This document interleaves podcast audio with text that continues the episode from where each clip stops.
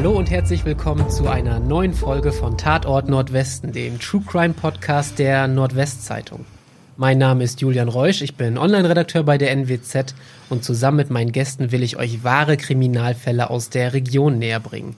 Heute geht es um einen Fall, der so in seiner Form extrem selten ist und auch dazu habe ich mir wieder Verstärkung ins Studio geholt. Diesmal sitzt mir mein Kollege Olaf Ulbrich gegenüber. Moin Olaf. Moin Julian, schön, dass ich hier sein darf. Olaf, du bist Redaktionsleiter bei der NWZ und warst acht Jahre in Farel. Richtig, ich habe äh, acht Jahre lang die Redaktionsleitung beim Gemeinnützigen gehabt, so heißt die NWZ-Ausgabe in Farel. Und äh, ja, da ist dieser Fall passiert, in der Tat. Unser heutiger Fall spielt ganz genauer gesagt in Büppel. Wie muss ich mir es dort vorstellen? Ja, Büppel ist ein äh, Stadtteil von Farel. Farel insgesamt 25.000 Einwohner, Büppel so ungefähr 2.000 bis 3.000 Einwohner, liegt an der Randlage, dörflicher Charakter, viele Neubaugebiete und genau dort in einem dieser Neubaugebiete, ich schätze so aus den 80ern, ist das dann auch passiert. Das klingt an sich alles sehr idyllisch, doch am 14. Mai 2017 wird die Region von einer unglaublichen Tat überschattet. Was war passiert? Ja, für mich begann die Tat eigentlich erst am Tag drauf, nämlich am Morgen des 15. Mai 2017, als ich zur Arbeit gegangen bin und äh, gleich als erstes einen Anruf von einem Leser bekommen hatte, der mich frei und frank und frei fragte, wissen Sie eigentlich, dass in Farel ein Mord passiert ist? Ich habe ihm dann zwar sofort geglaubt und bin auch sofort ins Auto gesprungen und äh, losgefahren zu der Adresse, die er mir genannt hat und habe aber unterwegs trotzdem nochmal eben bei der Pressestelle der Polizei angerufen, um das zu verifizieren. Die bestätigten mir das auch und äh, als ich dann aus dem Auto Auto stieg, am Tatort sozusagen, habe ich dann auch gleich gesehen, dass da ein Großaufgebot von Polizei und Beamten war. In dem Moment kriegte ich einen Anruf eben von jener Pressestelle in Wilhelmshaven, äh, die mir dann auch gleich einen Ansprechpartner vor Ort nannte, denn wir dürfen ja nicht einfach so am Tatort rumlaufen, um da irgendwelche Spuren zu verwischen. Du warst dann vor Ort und wie hat sich dann da dargestellt? Genau, also es kam dann auch gleich ein äh, entsprechend informierter Mensch äh, auf mich zu, äh, der sich dann mir relativ wortkarg, aber doch dann äh, bestimmt bestimmt als Einsatzleiter zu erkennen gab. Und der hatte mir dann also nochmal äh, bestätigt, ja, hier ist gerade etwas passiert, nämlich eine Frau ist zu Tode gekommen.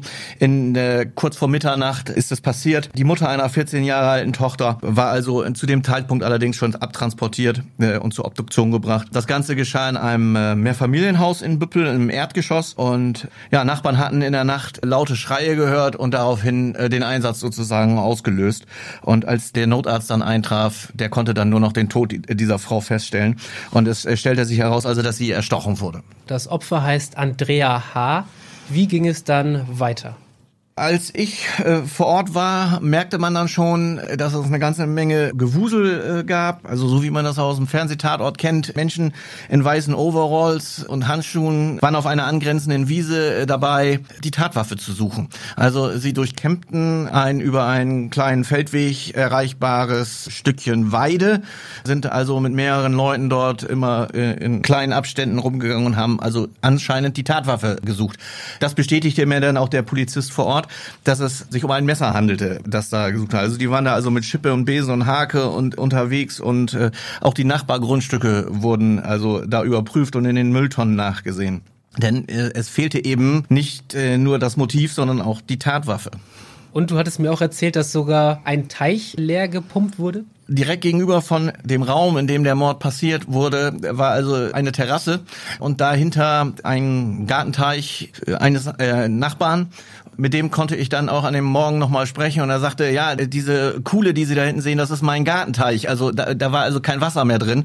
Also da hatten noch die Einsatzkräfte in der Nacht also das Wasser abgelassen, um zu gucken, ob da die Tatwaffe drin lag. Wasser ist sowieso im Moment das Stichwort. Auf der Wiese wurde die Tatwaffe dann nicht gefunden. Das heißt, sie blieb verschwunden und sie sind dann also sogar mit einer Polizeitauchereinheit, die aus Oldenburg angerückt war, noch am Fareler Hafen und am Schöpfwerk am Farel gewesen und haben dort also den Grund abgesucht, ob sie dort die Tatwaffe finden. Auch da sind sie nicht fündig geworden. Aber es dauerte gar nicht so lange, bis man dann die Tatwaffe gefunden hat.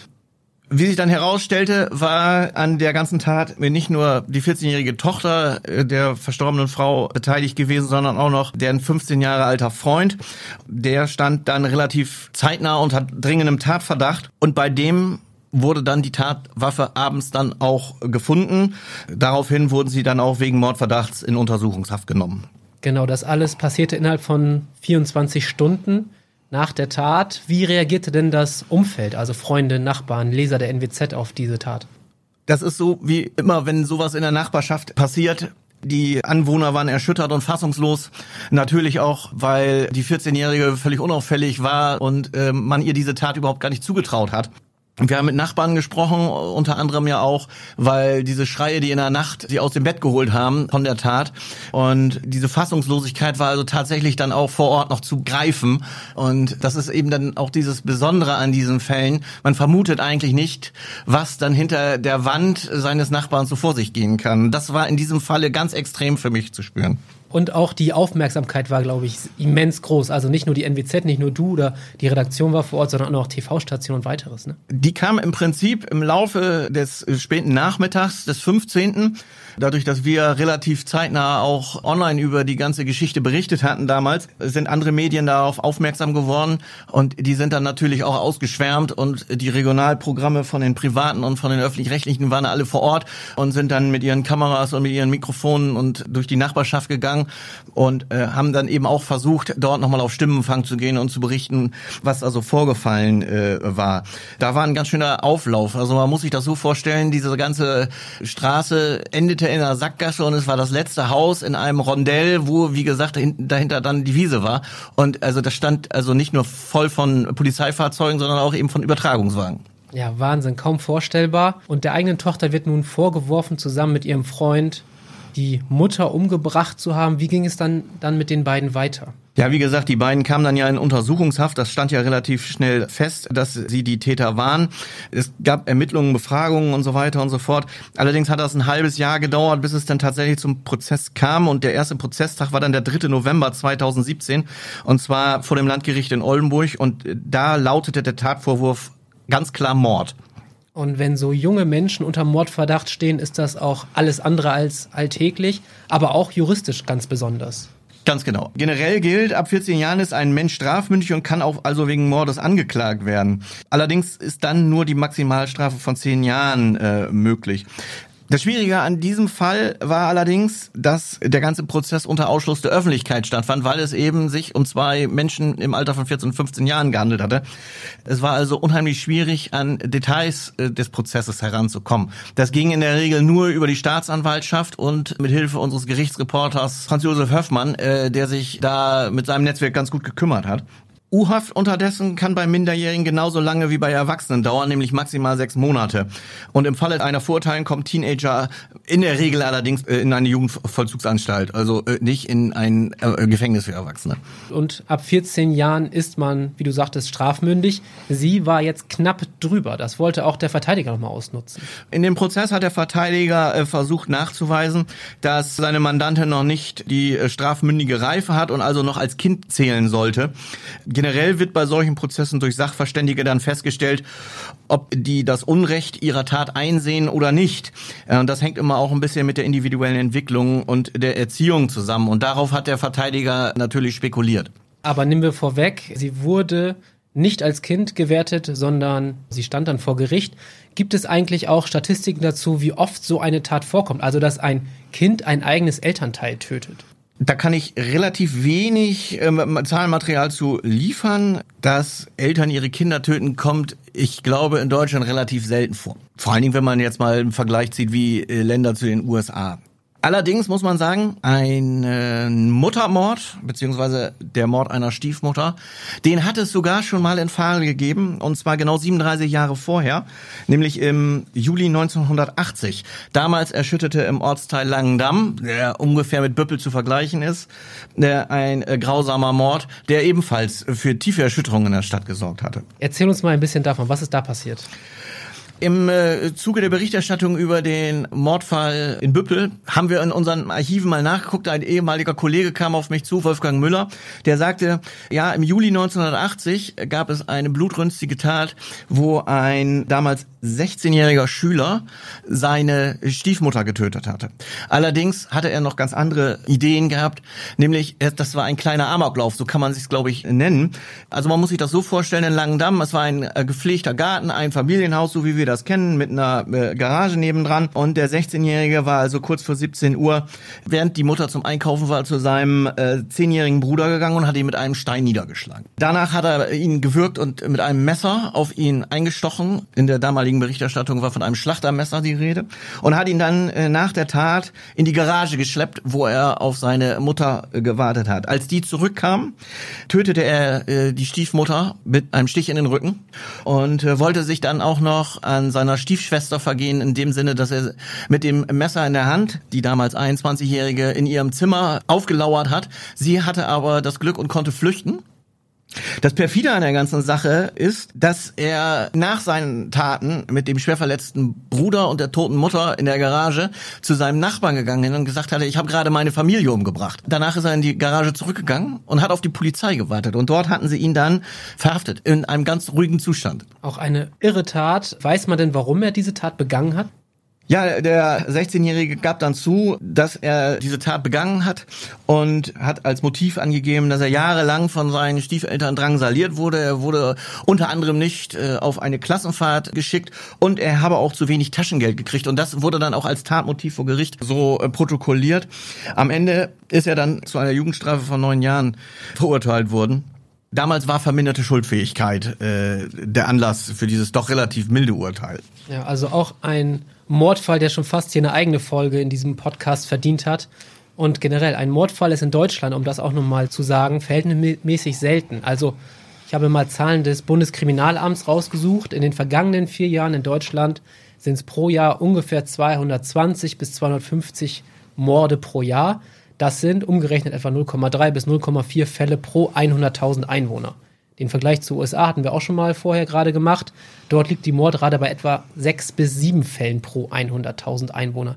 Das nur mal kurz zur Einordnung. Aber jetzt kommen wir zurück zu dem Fall in Büppel, zur Tochter und Freund die jetzt unter Mordverdacht stehen. Wie lief denn dann der Prozess? Der ging dann ja auch los. Genau, also wie gesagt, wir dackelten in unserer Berichterstattung immer hinter Staatsanwaltschaft und Gericht hinterher, um herauszukriegen, wann geht's dann eigentlich weiter. Ähm, wie erwähnt, es war nicht öffentlich zugänglich, da die äh, Angeklagten minderjährig waren. Aber im Endeffekt war der ganze Prozess auf acht Verhandlungstage angesetzt und zwar bis äh, Januar 2018. Das Urteil sollte dann am 19. Januar gefällt werden und allein diese lange Zeit deutet deutete darauf hin oder ließ darauf schließen, dass es eine umfangreiche Beweisaufnahme und die Suche nach den tatsächlichen Hintergründen und eben dem berühmten Motiv gab. Genau, und aus der Urteilsverkündung, die du schon ansprachst, gingen dann auch weitere Details tatsächlich hervor. Die große Jugendkammer des Oldenburger Landgerichts kam dann zu dem Schluss, dass die 14-Jährige ihre eigene Mutter eben am Muttertag, dem 14. Mai, mit insgesamt 100 Messerstichen getötet haben soll. Die Mutter soll dabei geschlafen haben, als die Tat begangen wurde, also sie war nicht wach, als die beiden Täter da äh, reingekommen sind und dann ihre Tat verlübt hat.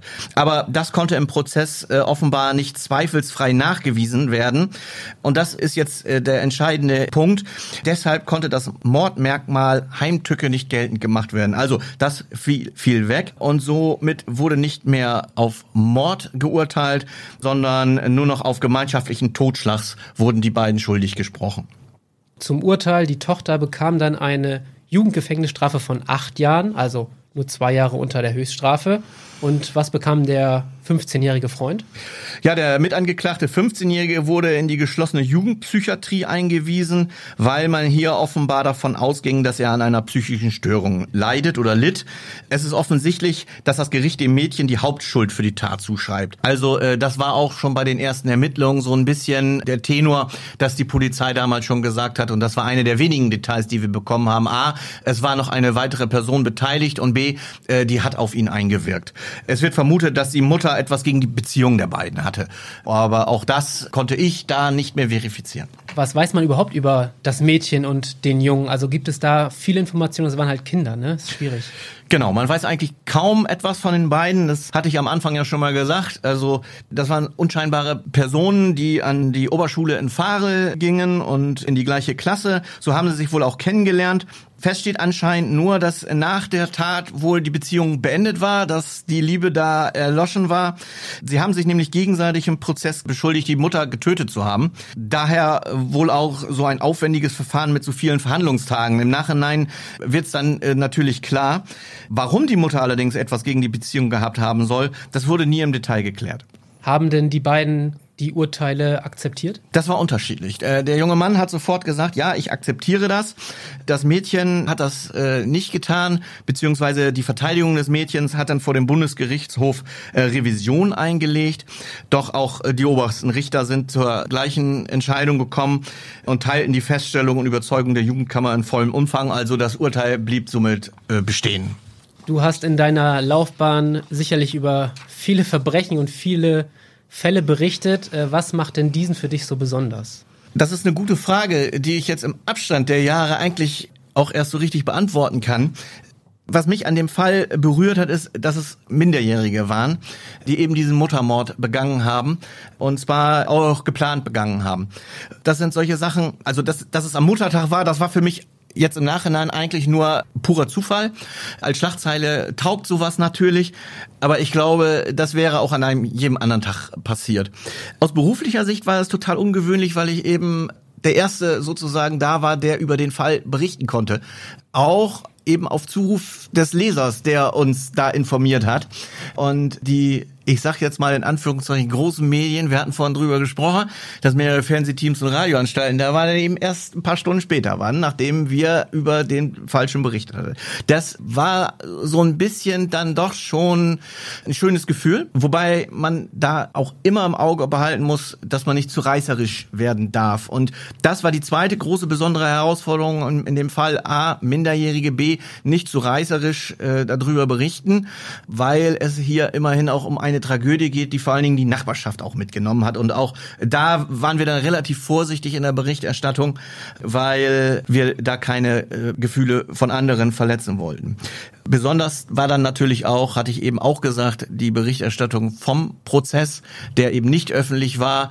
Äh, und wenn man da nicht proaktiv tätig wird, äh, dann kommt man auch an keine Informationen ran. So ticken die Pressestellen von Staatsanwaltschaft und Gerichten nun mal. So, das heißt, man hat sich jeden Morgen wieder irgendwas auf Wiedervorlage gelegt und fing dann an, auch die Kollegen dann in den Behörden ein bisschen zu nerven. Aber im Nachhinein war das schon eine ziemlich spannende Zeit. Auch wenn man auf die Tat an sich auch gerne, also ich hätte auch gerne nicht drüber berichtet. Das kann ich absolut verstehen. Lieber Olaf, vielen Dank, dass du uns aber heute diesen Fall mitgebracht hast. Ja, sehr gerne. Hat mir viel Spaß gemacht. Mir auch mit dir. Vielen Dank. Und natürlich auch vielen Dank an euch, liebe Zuhörerinnen und Zuhörer.